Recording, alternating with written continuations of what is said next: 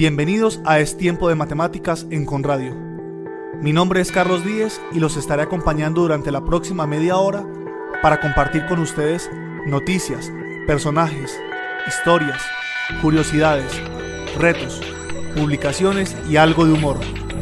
Todo relacionado con el mundo de las matemáticas. Acompáñenme.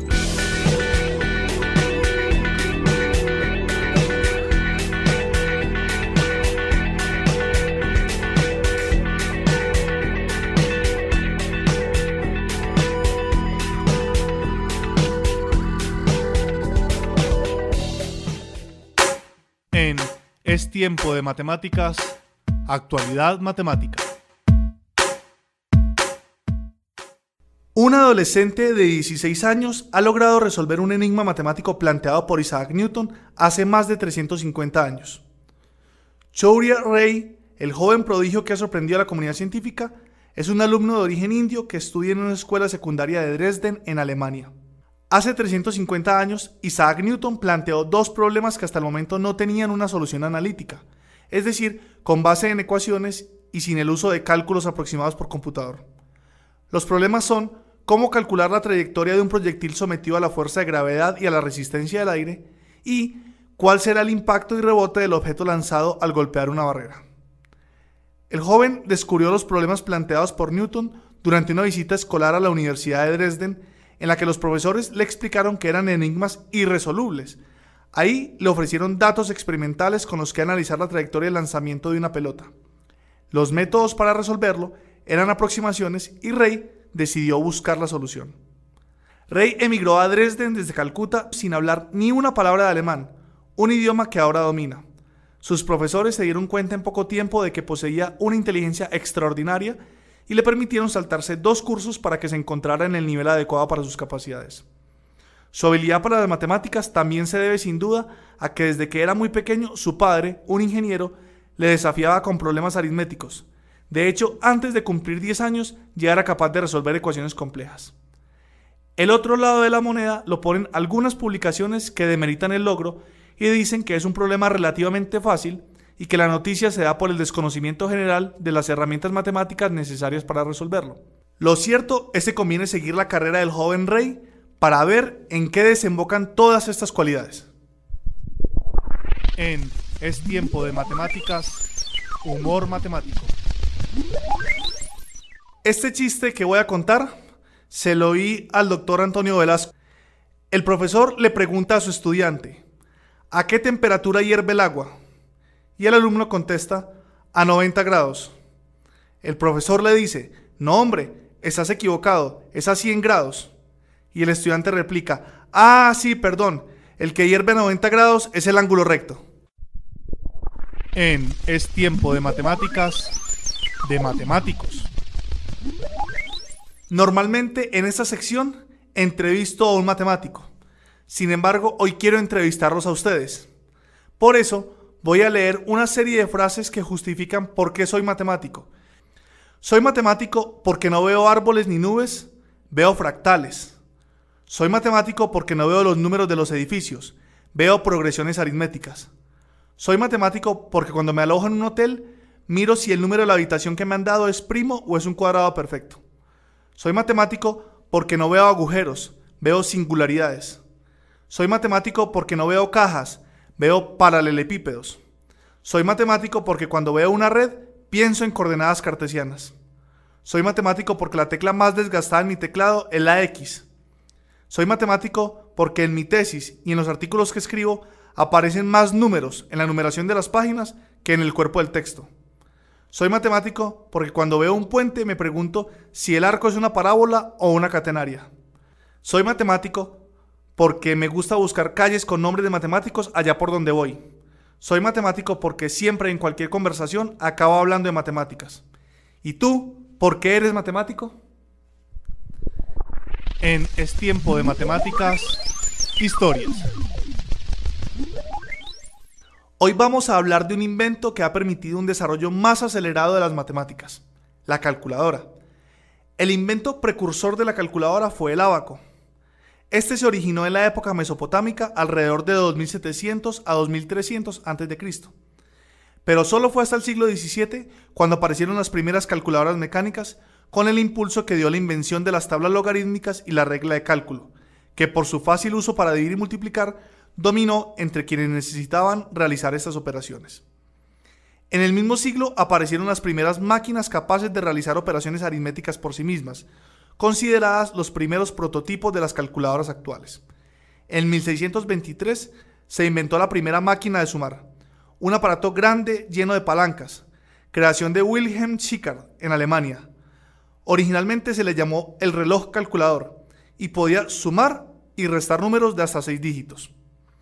La sucesora de esta máquina fue la famosa Pascalina, desarrollada por Pascal en 1642 en Francia. Pascal empezó a pensar en este aparato luego de que su padre le asignara la tarea de reorganizar los ingresos por impuestos en la provincia francesa de Haute-Normandie, creando un aparato que podía sumar, restar, multiplicar y dividir. Esto ya fue un avance. Pascal tenía apenas 19 años al alimentar esta máquina, que se convirtió en un hito para las calculadoras y precursor importantísima para el desarrollo de los equipos que tenemos hoy. Después de evaluar 50 prototipos, Pascal sacó a la venta su Pascalina en 1645, obteniendo una patente de la época otorgada por el mismísimo rey Luis XIV en 1649. En el siglo XIX, con la revolución industrial, las calculadoras vieron un nuevo auge y rápidos avances. En 1902, el estadounidense James Dalton hizo una de las mayores innovaciones en la interfaz de usuario de la calculadora, insertando botones en lugar de palancas. En 1948 apareció en Viena, Austria, la calculadora Curta, que aunque era bastante cara, se convirtió en un hit debido a su portabilidad. La calculadora mecánica tenía un diseño realmente compacto que cabía en una mano y permitía sumar, restar, multiplicar y dividir. El desarrollo paralelo de la electrónica y la creación de los primeros computadores en la década de 1940 permitió la creación de las calculadoras electrónicas. En 1954 IBM presentó una gran calculadora basada en transistores y en 1957 lanzó la primera calculadora comercial completamente electrónica llamada IBM 608. Este equipo, sin embargo, tenía el problemita que debía almacenarse en distintos gabinetes y costaba solamente alrededor de 80 mil dólares. Paralelamente, Casio en Japón lanzaba su calculadora modelo 14A, que es catalogada como la primera calculadora eléctrica relativamente compacta. Iba instalada dentro de un escritorio, era muy compacta. Pero eléctrica y no electrónica era esa calculadora, porque estaba basada en un relay y no en una placa lógica. En octubre de 1961 apareció ya la primera calculadora 100% electrónica llamada Anita, hecha por los británicos de Bell Punch y para 1970 el trabajo en los semiconductores permitió la creación de calculadoras portátiles que usaban baterías recargables. En 1973, año en el que yo nacía, Texas Instruments lanzó la primera calculadora científica, la SR10, que costaba 150 dólares e incluía un botón para pi, en los siguientes años se sumaron funciones logarítmicas, trigonométricas y otras. Tecnologías como la de un CMOS y la de paneles solares permitieron luego la creación de calculadoras programables y calculadoras sin necesidad de pilas, a medida que también avanzaba la programación y el conocimiento matemático y se fueron implementando más funciones como derivadas, integrales y ecuaciones diferenciales. En la década de 1980 aparecieron las calculadoras financieras y desde entonces han seguido su desarrollo para estar emuladas en casi todas partes, permitiéndonos hoy en día aprovechar de este invento en casi cualquier dispositivo electrónico, desde un reloj hasta un teléfono. En Es tiempo de matemáticas, matemáticas de lo cotidiano. Para esta sección es mejor que alisten una calculadora, ya que estamos hablando del invento de las calculadoras. Ah, y no tiene que ser una calculadora sofisticada. Ahora les voy a dar una serie de instrucciones y les voy a pedir el favor de que las sigan al pie de la letra para que el truco funcione. Primero, escriban en un papel un número de tres cifras. Debajo de este, escriban el mismo número, pero con las cifras invertidas. Luego con su calculadora, réstenle al mayor el menor. Ahora, sumen las cifras del número que les dio al restar. El resultado es 18, ¿cierto? No, no estoy haciendo uso de poderes sobrenaturales para adivinar. Pueden cerrar la boca ya, no se preocupen. Es solo magia, pero magia matemática. ¿Y en qué consiste? Carlos Vinuesa, matemático, mago e investigador de la Universidad de Cambridge, dice que ciertos principios matemáticos se pueden emplear para hacer juegos de magia. Por ejemplo, el principio de paridad, las bases de numeración, que fue lo que utilicé ahorita, y algunas ideas probabilísticas y combinatorias. Hay muchos trucos que usan matemáticas para parecer magia. Hoy les quiero proponer uno. Vamos a seguir con las instrucciones. Primero, multipliquen el mes de su nacimiento por 100. Por ejemplo, si nacieron en octubre, multipliquen 10 por 100. Si nacieron en julio, multipliquen 7 por 100. Luego, sumen a ese resultado el día del mes en que nacieron. Para esto usen la calculadora. Luego, multipliquen este resultado por 2. Luego, súmenle 8 a eso que tenían. Ahora, multipliquen esto por 5. Y súmenle 4 al resultado. Nuevamente multipliquen ese resultado completo por 10 y súmenle otra vez 4. Por último, súmenle a este resultado su edad, sin decir mentiras. Y réstenle 444 a lo que tiene. Les debió haber dado un número que pueden interpretar de esta manera.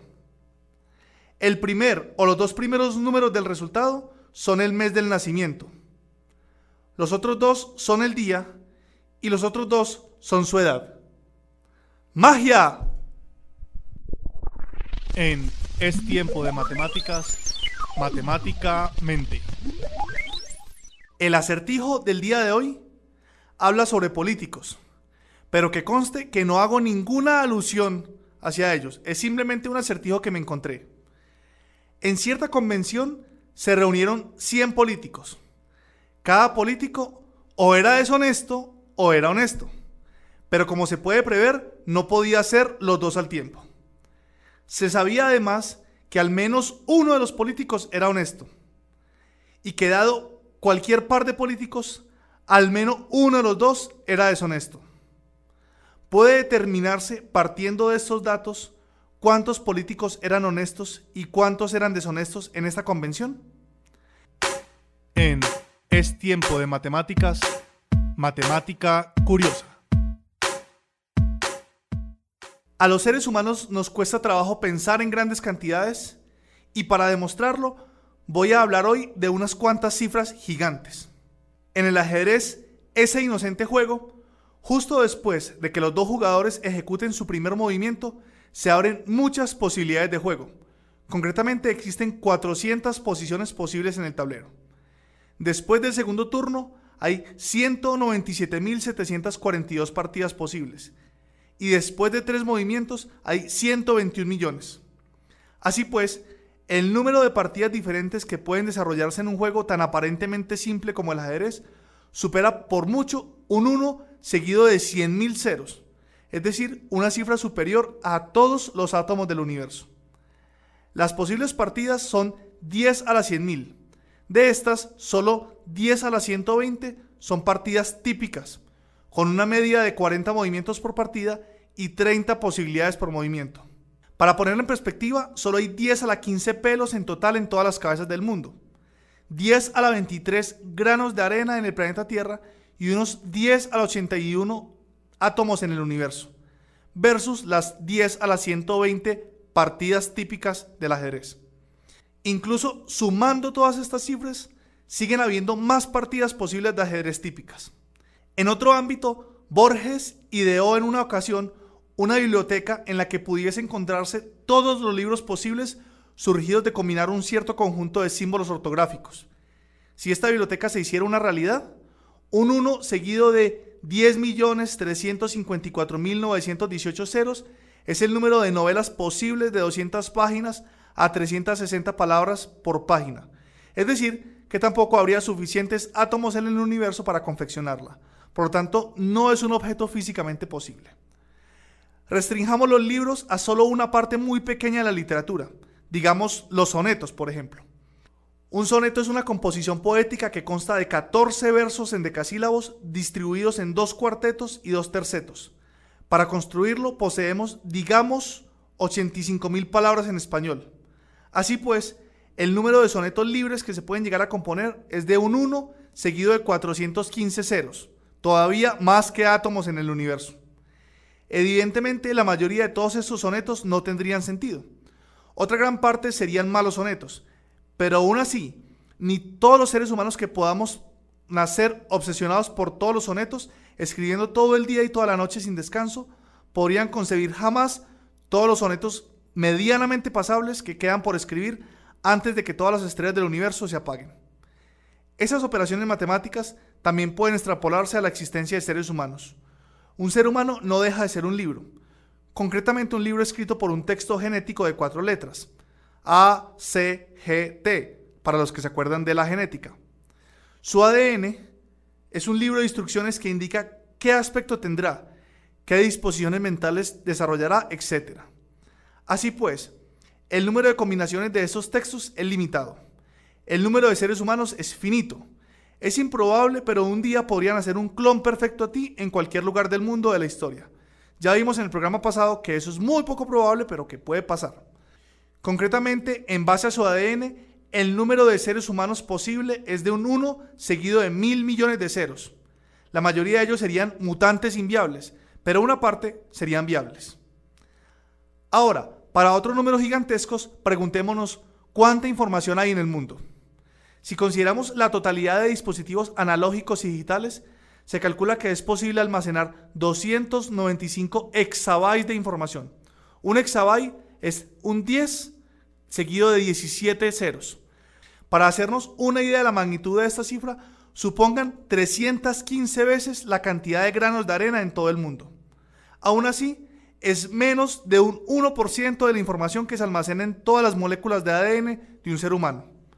Como dice Carl Sagan en Cosmos, un puñado de arena contiene unos 10.000 granos, que es ya un número superior al de estrellas que podemos ver a simple vista en una noche despejada pero el número total de estrellas no supera los granos de ese puñado de arena, sino al de todos los granos de arena de todas las playas de nuestro mundo. En Es tiempo de matemáticas, la reseña. Hoy les voy a hablar de El libro de las matemáticas, de Pitágoras a la 57 dimensión. Esta es una de las obras más sorprendentes de Clifford Pickover gran divulgador matemático cuya lista de libros de esta temática es larga y de gran calidad. Atentos a lo que Martin Garner dijo sobre él. Clifford Pickover, escritor prolífico y erudito innegable, ha escrito una maravillosa obra de consulta. Breves, sus 250 capítulos ofrecen una historia completa de las matemáticas, centrada en los teoremas más extraordinarios y en los genios que lo descubrieron. La pasión del Dr. Pickover por las matemáticas y su admiración por sus misterios impregnan todas y cada una de las páginas de este maravilloso libro. Solo las ilustraciones ya hacen que merezca la pena. El libro consta de 250 temas relacionados con las matemáticas que Pickover explica con la ayuda de un texto con una extensión de una página y una ilustración a todo color relacionada con el mismo. Ese es un libro que es bonito gráfica y matemáticamente. Se lo recomiendo. Hasta aquí el programa de hoy. Mi nombre es Carlos Díez y los espero en una nueva emisión de Es Tiempo de Matemáticas, aquí en Conradio, la emisora de la Universidad Conrad Lorenz. Y terminamos como siempre citando. Las matemáticas son como las enfermedades infantiles. Cuanto más joven las cojas, mejor. Arnold Sommerfeld.